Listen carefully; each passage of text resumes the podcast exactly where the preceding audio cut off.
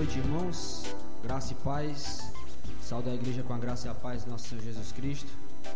É, me chamo Diego, né, para quem não me conhece. Sou membro dessa igreja já há mais de 10 anos.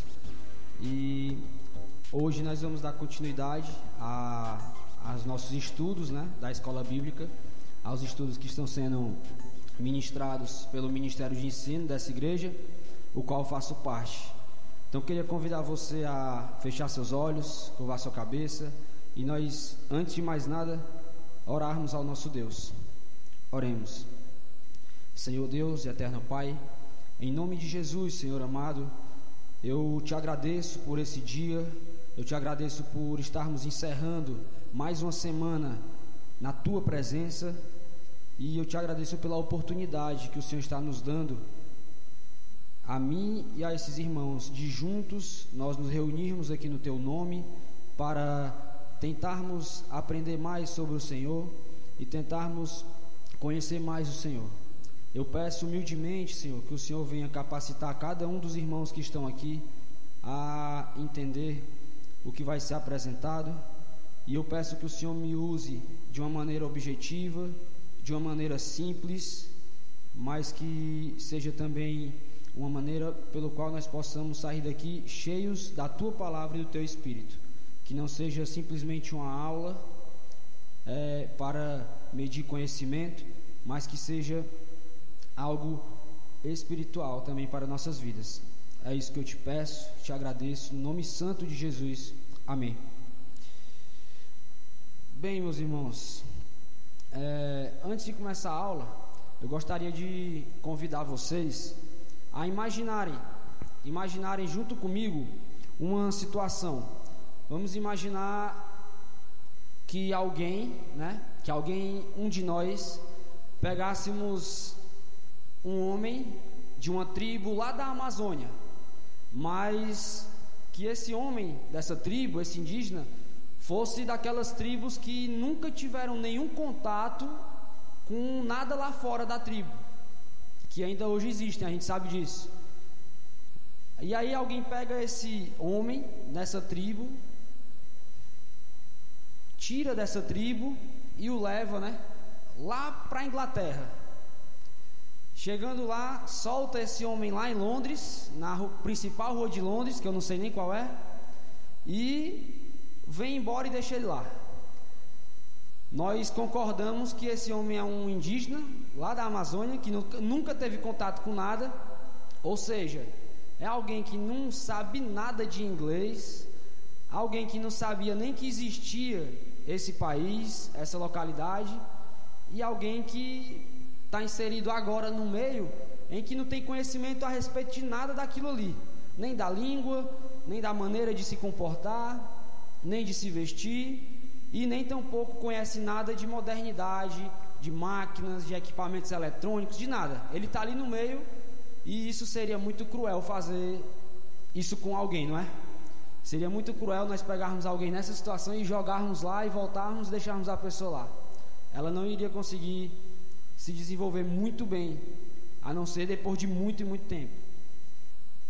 Existe um teólogo chamado Packer, J.I. Packer, e o Packer, em um dos seus livros, que tem como título Conhecendo a Deus, ele diz que nós seríamos muito cruéis com nós mesmos se nós decidíssemos viver nesse mundo sem conhecer a Deus, ou sem tentar conhecer a Deus.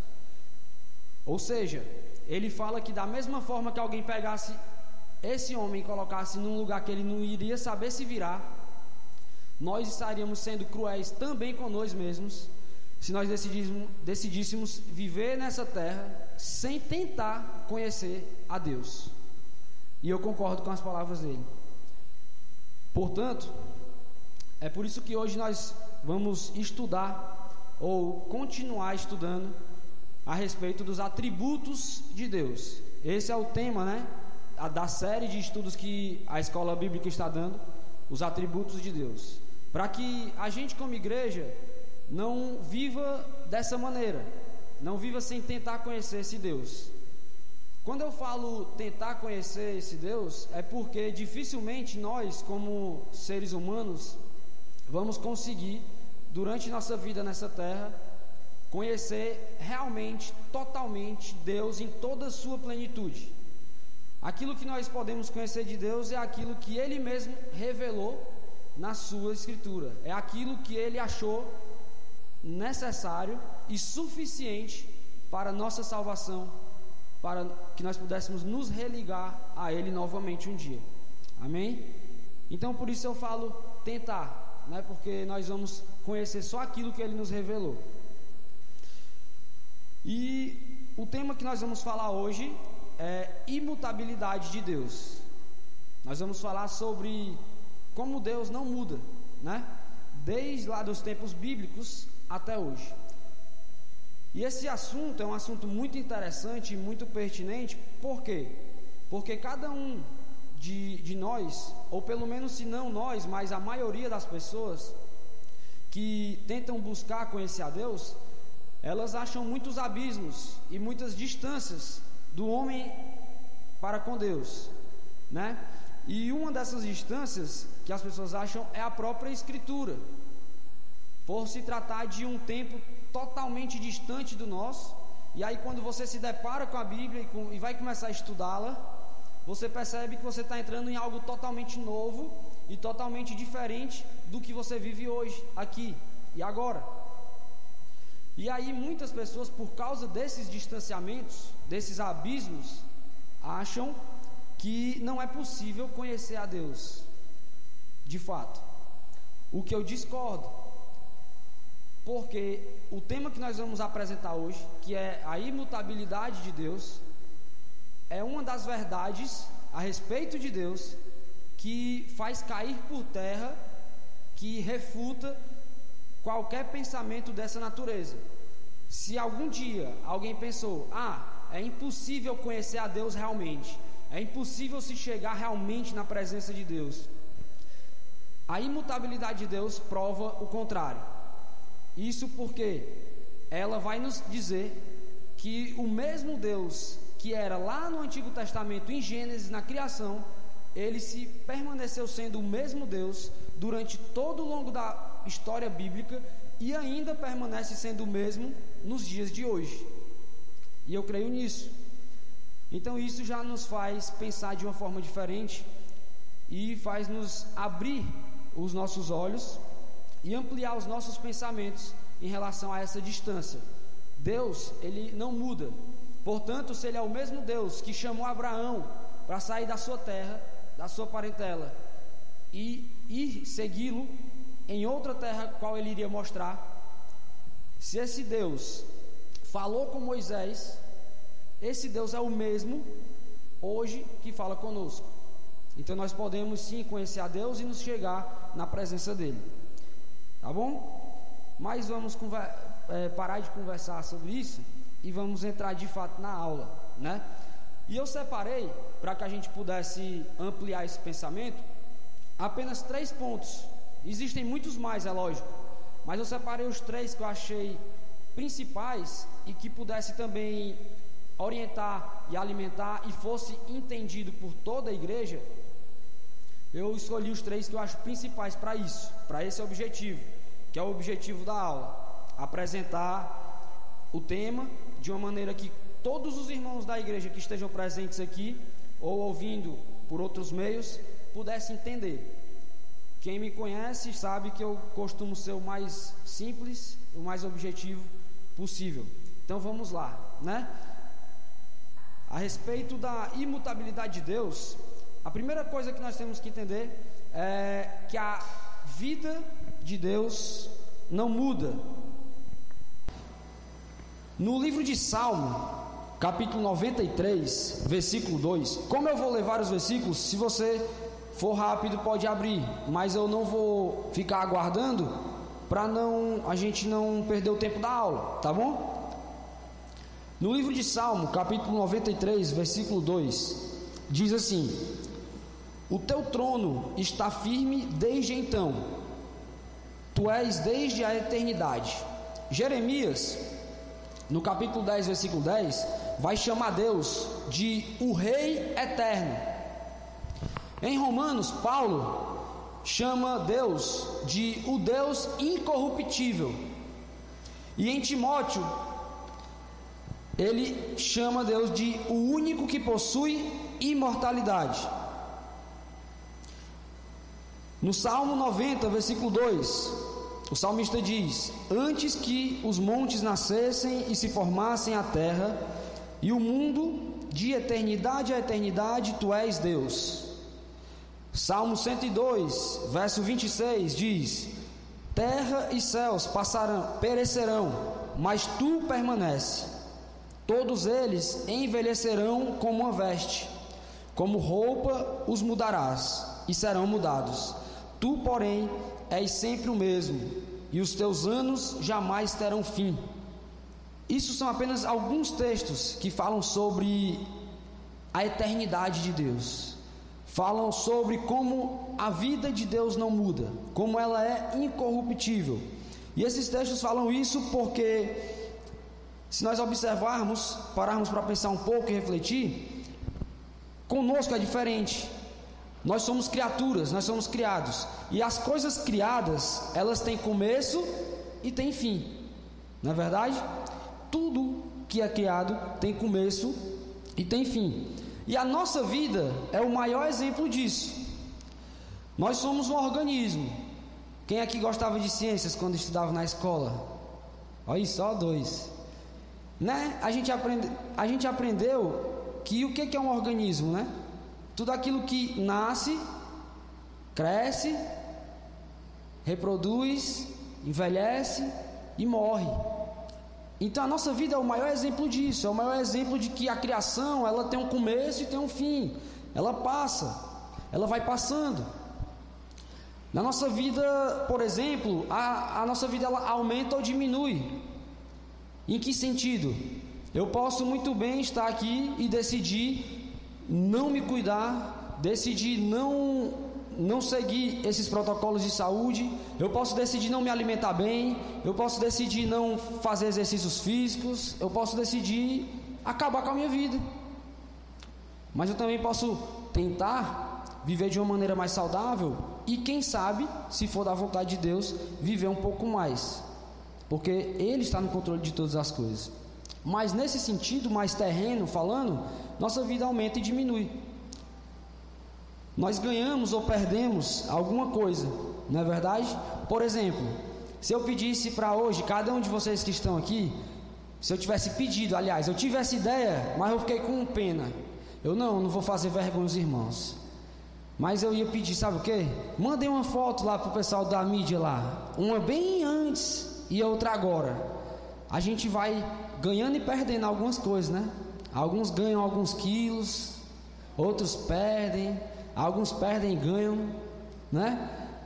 Tem época que eu estou vindo aqui para o culto com o rosto sem nada, já tem época que eu estou bem barbudinho. E assim são vocês também. A gente vai ganhando e perdendo algumas características físicas falando. Nós amadurecemos, nós desenvolvemos ao longo do passar dos anos. Nós ficamos mais fortes, ficamos mais fracos à medida que o tempo passa, né? Quando a gente nasce, bebezinho lá, a gente é fraquinho, né? Depende sempre de algum adulto, né, da mãe principalmente, para estar tá ali alimentando, cuidando. Mas aí a gente vai crescendo, vai ficando jovem. E se tudo ocorrer bem, naturalmente falando, a gente fica mais forte, mais vigoroso, mais saudável. Mas depois a gente vai voltando a ficar fraquinho de novo, né? Então a nossa vida é assim, ela sempre muda. Seja as características físicas, seja o amadurecimento, o desenvolvimento que a gente vai tendo nela. Mas deixa eu dizer uma coisa para vocês. Essas coisas não acontecem com Deus. Vocês já repararam isso na Bíblia? Elas não acontecem com Deus. Essas mudanças não ocorrem com Deus conforme o tempo vai passando. O tempo vai passando, mas Deus está fora do tempo. Eu aprendi que Deus é um ser atemporal. Ele não está inserido e nem está preso ao tempo, como também não está inserido nem preso a um corpo. Portanto, essas coisas não acontecem com Deus conforme o tempo vai passando. A W. Pink um teólogo, escreveu o seguinte sobre isso. Ele disse: Ele não pode mudar para melhor, porque ele já é perfeito. E sendo perfeito, ele não pode mudar para pior. E eu fiquei pensando nessa frase e achei muito interessante. Eu fiquei pensando assim: se alguém me perguntar por que, que Deus não muda, o que é que eu vou responder? E eu disse: eu, eu não sei, eu acho que eu vou ficar falando até 18 horas para não dar tempo, né? Mas quando eu li essa frase, eu disse: agora eu sei o que eu vou dizer, porque realmente, por que Deus não pode mudar? Por que, que Deus não muda? Porque a Bíblia nos ensina que Ele é perfeito. E o que é que muda? O que é que muda é algo que muda ou para melhor ou para pior, não é verdade? Se eu mudar, ou eu vou mudar para melhor ou para pior, não é verdade? Então, como algo que é perfeito pode mudar para melhor se já é perfeito? E como algo que é perfeito pode piorar se ele é perfeito? Se pudesse, então estaria sendo uma contradição muito grande. E ele é perfeito. Portanto, a vida de Deus, ela não muda com o passar do tempo. Ela permanece nessa nessa perfeição, nessa estabilidade. A segunda coisa que nós podemos entender em relação à imutabilidade de Deus, não é só em relação à vida, mas em relação ao caráter. O caráter de Deus, ele não muda. Isso quer dizer que nenhuma tensão, nem nada que aconteça externamente pode alterar esse caráter divino. Mas primeiro a gente precisa entender a diferença, né? aliás, precisa entender o que é caráter, para que a gente possa entrar nesse ponto. E eu aprendi na época do seminário que caráter é diferente de reputação. E conversando com um professor certa vez, eu, ele me falou essa frase, eu nunca esqueci. Depois eu fui é, vendo mais sobre isso, fui aprendendo mais sobre isso. E eu fiquei pensando, caráter é diferente de reputação. Fui pesquisar o que ele quer dizer com isso. E aí eu descobri, porque o caráter é o que você é. O caráter é a sua pessoa, é a sua identidade. E a reputação é o que dizem que você é. Né? Então eu posso ter uma boa reputação, ou seja, as pessoas falarem muito bem de mim, mas eu posso não ser tão bom assim. Pode ser só o que as pessoas dizem que eu sou. Da mesma forma também eu posso ter uma má reputação, né? alguém falar mal de mim e às vezes descobrirem que também não é tão ruim assim. Isso acontece muito mas é só a reputação. E às vezes pode você ter uma reputação e realmente ser o seu caráter que você é. Mas o caráter é diferente. O caráter é exatamente o que você é. Então, sabendo disso, partindo desse princípio, não sei se vocês concordam comigo, mas no curso da nossa vida, no curso das nossas vidas, nós mudamos isso o tempo inteiro. Não precisa nem a gente olhar para o lado e nem para a vida de outras pessoas para a gente perceber. Basta a gente avaliar a nossa própria vida, a nossa própria história desde o início, e a gente vai perceber rapidamente que nós mudamos o tempo todo. Vou dar alguns exemplos para os irmãos. A gente muda o tempo todo os nossos gostos. Não sei se você pode lembrar, mas se você parar um pouco e pensar na sua infância, em alguns anos atrás, tem coisas que você não gostava de comer e você gosta hoje. Eu, por exemplo, não gostava de comer beterraba. A minha avó ia fazer um suco de beterraba com alguma coisa lá, acho que era com laranja misturada, e eu não gostava nem a pau. Só que hoje eu dou maior valor comer beterraba. Ainda boto lá com cenourazinha e misturo. Mudou o meu gosto. Isso é uma das coisas. Mas a gente muda o gosto o tempo inteiro. Não só de comida, né? De música. Eu não sou muito fã de música, mas a gente às vezes vai mudando. Tem, tem um ritmo que você não gosta, mas de repente você viu uma letra legal e você escuta por causa da letra e começa a gostar. E você vai mudando. A gente muda também a aparência o tempo inteiro na nossa vida, né? A gente está com o cabelo de um jeito, de repente a gente quer deixar crescer na juventude, depois corta de novo e assim vai. Principalmente as mulheres, né? A gente vai mudando a aparência, vai mudando o jeito de roupa, né? Eu não me vestia do jeito que eu estou aqui agora. Quando eu cheguei nessa igreja há mais de 10 anos atrás, a minha aparência era: eu vinha para o culto de bermuda, de camiseta, com cordão no pescoço, com brinco nas orelhas e, e com um monte de negócio amarrado nas duas, nos dois tornozelos. O pastor Eduardo sempre fala isso.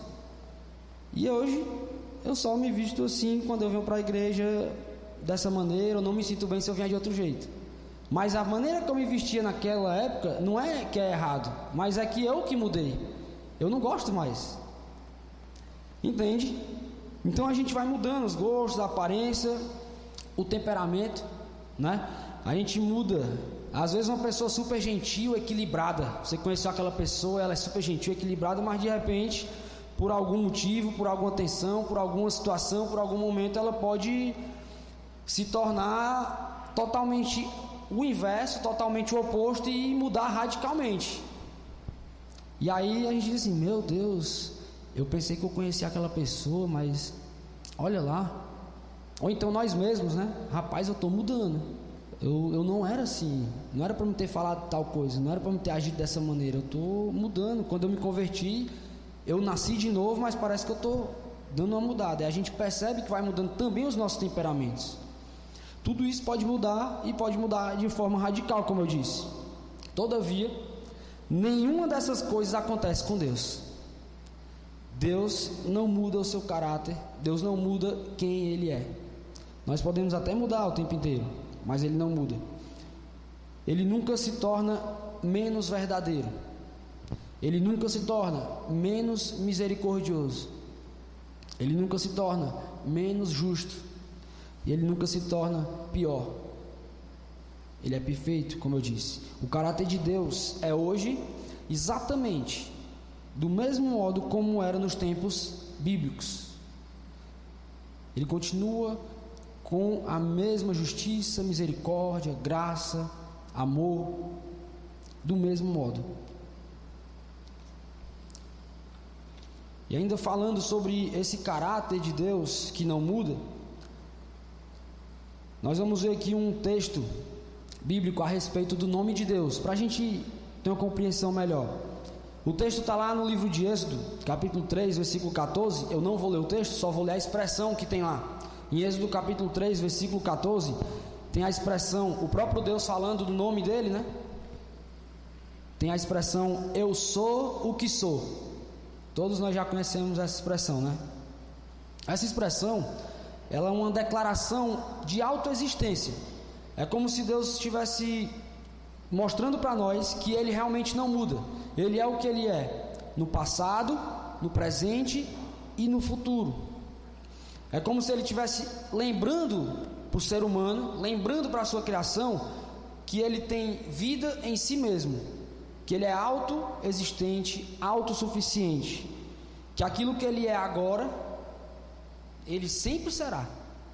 E isso é muito interessante, porque quando eu era mais novo e ia ler a Bíblia, eu vi essa expressão, não entendia. Eu disse assim: Deus está dizendo aqui, o Moisés falando com ele, né? Mas quem eu digo que tu és? Né? E ele diz: Ah, diz, eu sou o que sou. E eu ficava tentando entender o que é isso. Depois, quando eu fui estudando, eu percebi que é uma expressão que significa autoexistência. É como se Deus estivesse dizendo para Moisés: Vai lá, eu sou o que eu sou, eu sou o que eu sou agora, eu serei eternamente, serei isso para sempre. Não há mudança em Deus. Amém? Terceiro, a verdade de Deus não muda. Só para recapitular, primeira coisa que nós falamos foi sobre a vida. A vida de Deus não muda. Segundo, nós falamos a respeito do seu caráter, que não muda. E terceiro, a verdade de Deus não muda. E isso está relacionado à palavra, ao que Deus falou e ao que Ele fala. As palavras ditas por nós, por seres humanos, por homens e mulheres, elas são muito instáveis, né? A gente afirma uma coisa e na realidade a gente depois percebe que não queria afirmar tal coisa. Não sei se isso acontece com vocês, mas antigamente era mais fácil a gente dizer assim: "Oh, não era isso que eu queria dizer". Mas só que agora não é tão fácil assim, porque às vezes a gente colocou na internet, aí alguém já fez, já printou, alguém já compartilhou, aí não dá mais tempo de dizer assim, não era isso que eu queria dizer, não é? Mas as nossas palavras elas são instáveis. E isso acontece por um motivo, ou por mais de um, na verdade. Ocorre porque nós não conhecemos a nossa própria mente. Às vezes a gente não conhece quem nós somos. A gente pode lembrar de um salmo, eu não sei agora qual é o, qual é o salmo, mas quando o salmista pede para Deus sondar o coração dele, né? o salmista diz: Sonda-me, Senhor, E naquele salmo a gente vai perceber que o salmista tem um desejo de que Deus sonde o coração dele no mais profundo, para que depois ele mostre para ele quem ele é. É como se o salmista estivesse dizendo: Eu não me conheço completamente, sonda-me, Senhor. Então, na verdade, nós mudamos o tempo inteiro as nossas palavras também, porque nós não conhecemos a nós mesmos, nós não conhecemos a nossa mente e nós não sabemos às vezes nem o que nós queremos nas situações mais básicas possíveis. Eu fico observando isso a mim mesmo, às vezes a gente não sabe nem o que a gente quer comer. Não, ei Celiane, vamos fazer o que hoje para almoço? Aí ela, não sei, a gente faz o que? Às vezes a gente não sabe nem o que vai comer, nem o que quer comer, nem o que quer fazer. Vou para o culto, eu vou com qual blusa, vou com qual roupa, vou assistir. Vou assistir o quê? Não sei se vocês são mais decididos, né? Não estou generalizando.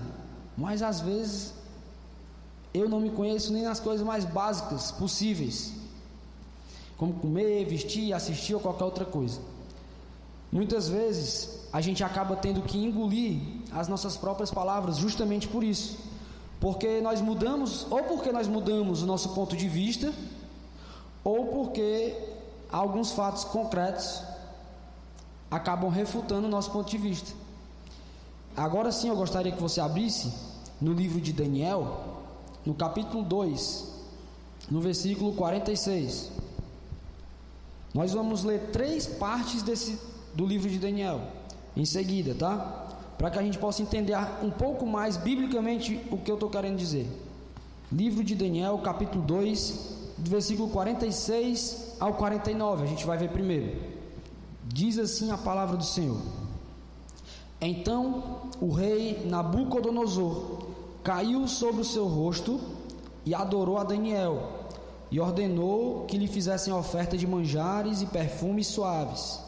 Respondeu o rei a Daniel e disse: Certamente o vosso Deus é Deus dos deuses, e o Senhor dos reis, e o revelador dos segredos pois pudeste revelar este segredo. Então o rei engrandeceu a Daniel e lhe deu muitos e grandes presentes, e o pôs por governador de toda a província de Babilônia, como também por principal governador de todos os sábios de Babilônia.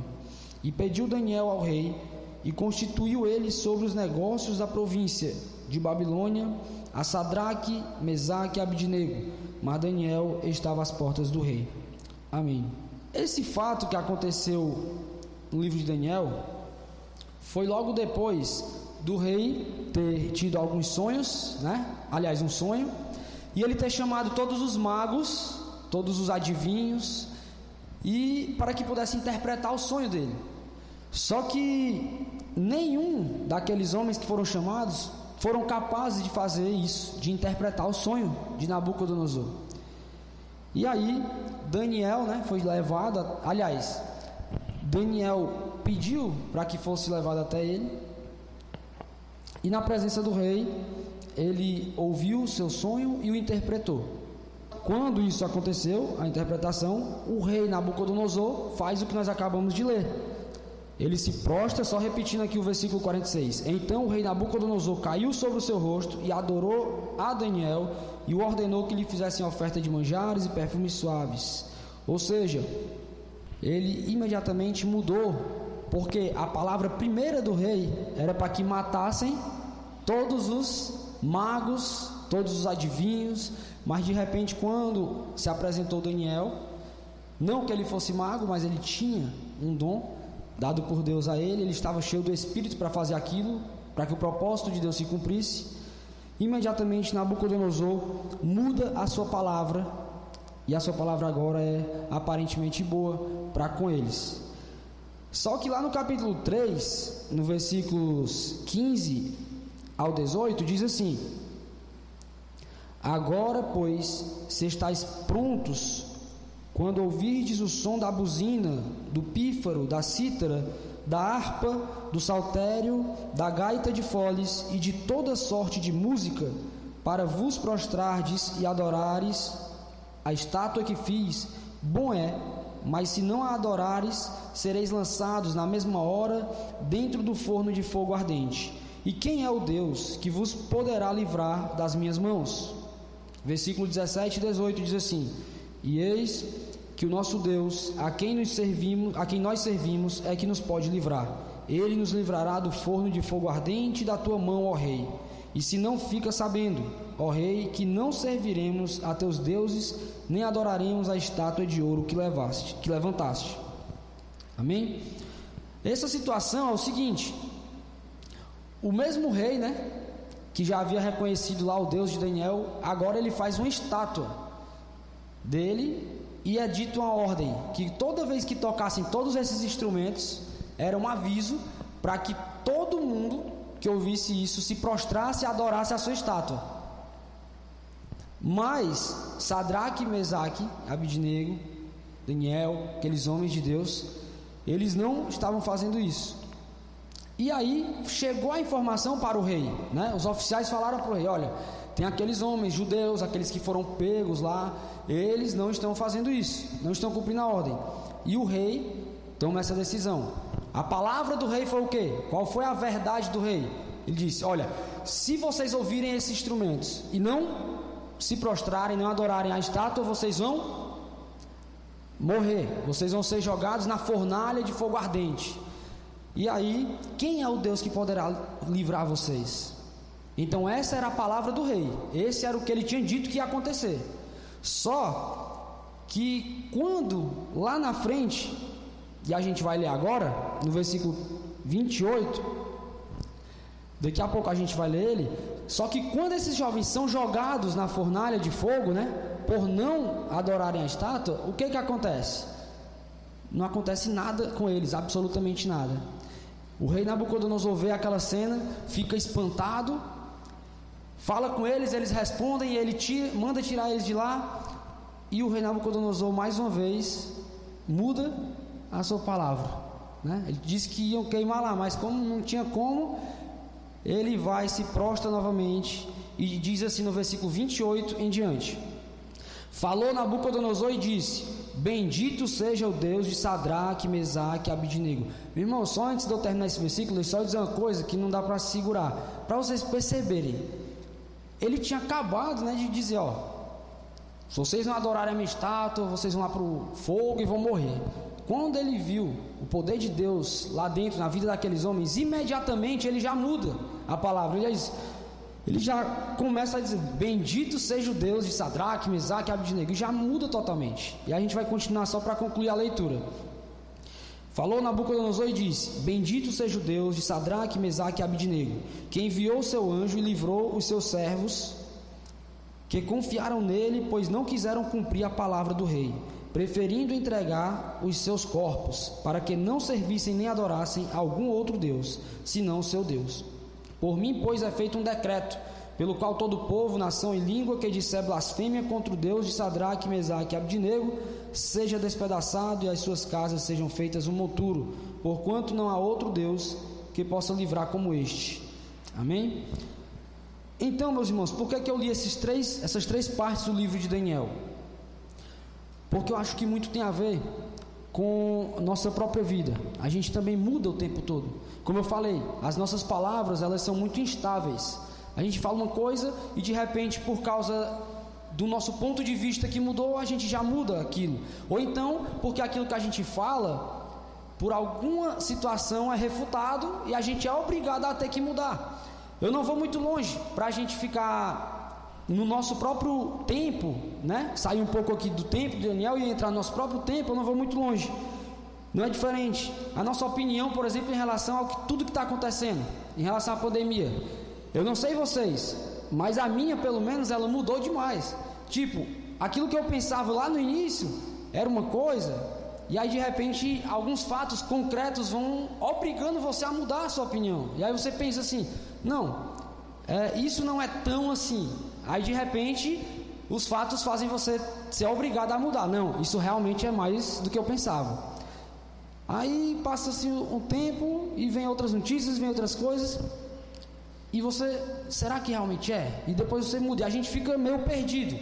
Mas agora com desenrolar, né, que já está há bastante tempo, a gente já consegue ter uma opinião melhor sobre isso. Já consegue ver a seriedade do que é isso e, e a importância que nós temos que dar nos cuidados. Mas a gente foi mudando. Eu, pelo menos, eu fui mudando. Eu, eu mudava de opinião o tempo todo. E para que a gente não é, não seja assim, a gente tem que se apegar a esse Deus, porque Ele é imutável. Mas se a gente, depois de ter dito isso sobre nós mesmos, se a gente parar para pensar, com Deus não é assim. Vocês perceberam que cada ponto eu estou falando da nossa natureza e no final sempre digo com Deus não é assim? Porque de fato com Deus não é assim. As suas palavras não mudam, elas permanecem para sempre. O rei Nabucodonosor, se você ler o livro todo de Daniel, ele mudou o tempo todo. Me parece, né, eu li o livro todo, né, me parece que a última palavra que tem sobre a vida dele no livro de Daniel é boa. Né, parece que ele realmente tomou jeito. Eu não pesquisei a fundo, mas como eu li os, todo o livro, a última vez que ele apareceu, ele estava temendo a Deus. Mas ele mudou o tempo inteiro. As decisões dele que eu estou falando. Decisões de, ah, vou fazer isso e depois, não, não vou mais fazer não. Eu vou matar Mesaque, Sadraque Abdinego. Não, agora eu vou colocar eles como pessoas importantes. Então mudou o tempo inteiro. Mas com Deus não é assim. A sua palavra, ela não muda. Ela permanece para sempre. As suas expressões que estão na Bíblia, elas são válidas. Elas são válidas para hoje, o tempo inteiro. Eles são o mesmo pensamento ainda hoje. Nenhuma circunstância que aconteça ou que possa vir a acontecer vai anular ou vai demandar que seja anulado as expressões a respeito de Deus na Bíblia, o seu pensamento, o seu juízo, o seu amor, a sua misericórdia, a sua graça, nada que venha acontecer pode mudar isso. Quando nós lemos a Bíblia, meus irmãos, nós precisamos lembrar que Deus ainda mantém todas as suas promessas, ainda mantém todas as suas exigências, ainda mantém todas as declarações dos seus propósitos e as, todas as suas palavras de advertência que são dirigidas aos crentes do Antigo e do Novo Testamento, tudo isso está mantido para nós hoje também. Isso é muito importante lembrar quando se fala da imutabilidade de Deus. Porque me parece que com o passar do tempo, às vezes nós somos tentados a achar que algumas coisas mudam em relação à palavra de Deus. Me parece que há uma tentativa de querer adaptar, querer encaixar, mas a própria Bíblia diz que nós não devemos nos moldar a, a este século. Portanto, nós servimos a esse Deus, que é sim um Deus imutável. É, o Wellington está perguntando em relação a quando Deus criou o homem e depois o homem se deleitou no pecado, na prática do mal, e aí lá em Gênesis diz que Deus se arrependeu disso, né? Viu que o homem era tão mal e que se arrependeu disso. E aí eu acabei de falar que Deus não muda, e aí ele faz essa pergunta para para ver se eu mudo, né? Mas vamos lá, vou tentar responder da melhor maneira possível. Em relação a isso, eu também tinha essa dúvida, como todo cristão tem, né, quando vai lendo. E aí eu comecei a estudar sobre isso. E eu, eu percebi que quando Deus vai se, vai se revelar ao homem, vai se comunicar com ele através da Escritura, através da Bíblia, e ele usou outros homens para isso, os profetas, ele usou uma linguagem, ele usou de artifícios que pudessem ser entendidos por nós seres humanos. Então, nem tudo que está relacionado à pessoa de Deus, falando sobre Deus, não quer dizer que é algo de fato que é uma característica realmente dele, mas é como se Deus estivesse usando um, uma linguagem com características humanas para que a gente, como humanos, pudesse entender. Entendeu? Exemplo. Deus, a, Bíblia diz, por exemplo, assim, né, que a, a mão de Deus né, está sobre nós, nós podemos nos proteger, ou seja, Deus não tem uma mão, assim como a gente, né? Deus não é limitado a um corpo, ele não tem um pé, uma cabeça. Mas a Bíblia fala do corpo de Cristo, né? Fala dessa, nessa linguagem. Por quê? É uma maneira de Deus falar de uma forma que nós, como seres humanos, possamos entender o que Ele quer falar. Aí, logicamente, que esse arrepender-se está se tratando de uma característica humana, para que o ser humano que está ali ouvindo aquela palavra possa entender, mas não que Deus de fato venha se arrepender.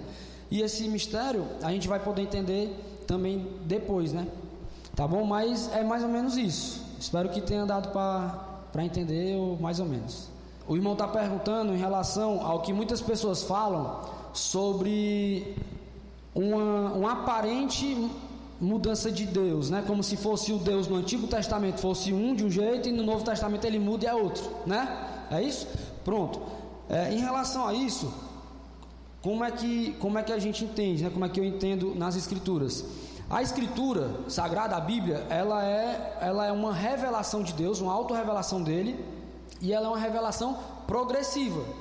Então ela Deus vai revelando tudo o que ele acha suficiente para a humanidade, para o ser humano saber a respeito dele, de maneira progressiva. Ou seja, se você ler apenas Gênesis, você não vai entender quem é Deus na totalidade que ele quer que você entenda.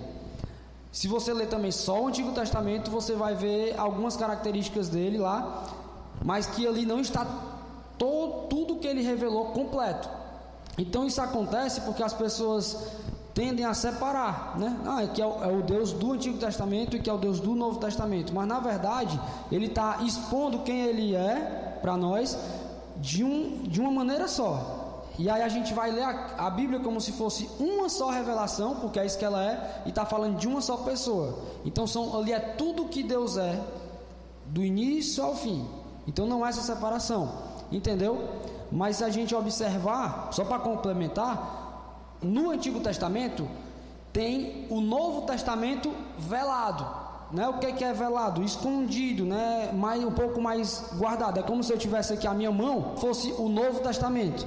E aí eu coloco essa folha aqui por cima, né? um pano, e ela está velada. Isso é o Antigo Testamento, tem o Novo Testamento velado. E no Novo Testamento é ao contrário. Nós revelamos, né?